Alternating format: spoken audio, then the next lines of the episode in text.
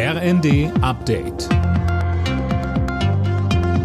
Stündlich neu. Auf den Punkt informiert. Ich bin Daniel Stuckenberg. Guten Abend.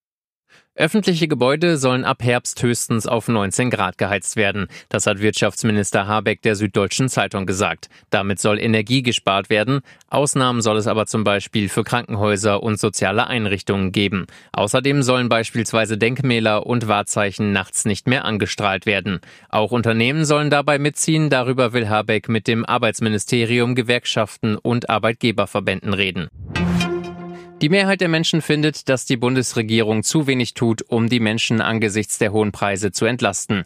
Laut ZDF Politbarometer meinen 58 Prozent, die Entlastungen würden nicht reichen. Bundeskanzler Scholz machte dagegen klar, dass ein Teil der Entlastungsschritte erst noch kommt. Im September wird es den Energiepreisrabatt geben, den einige dann am Ende des Monats auf der Lohnabrechnung finden. Und ich glaube, das ist etwas, was uns ermutigen sollte, weiterzumachen. Deshalb haben wir uns als Regierung vorgenommen, auch noch ein weiteres Paket zu schnüren, das den Bürgern die Möglichkeit schafft, mit dieser Situation umzugehen. Niemand soll vor eine unlösbare Aufgabe für sein eigenes Leben oder für den eigenen Betrieb gestellt werden.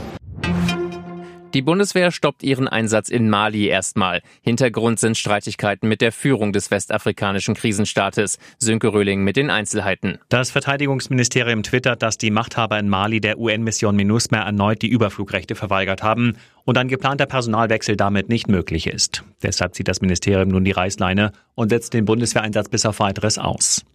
Die internationale Friedensmission in Mali läuft seit fast zehn Jahren. Für die Bundeswehr ist es nicht nur der derzeit größte Auslandseinsatz, sondern wohl auch der gefährlichste. Foodwatch fordert strengere Regeln für Junkfood-Werbung, die an Kinder gerichtet ist. Zwischen 6 und 23 Uhr sollte Werbung für ungesundes Essen im Internet und TV verboten werden, finden die Verbraucherschützer. Sie haben dafür heute vor dem Landwirtschaftsministerium in Berlin demonstriert. Alle Nachrichten auf rnd.de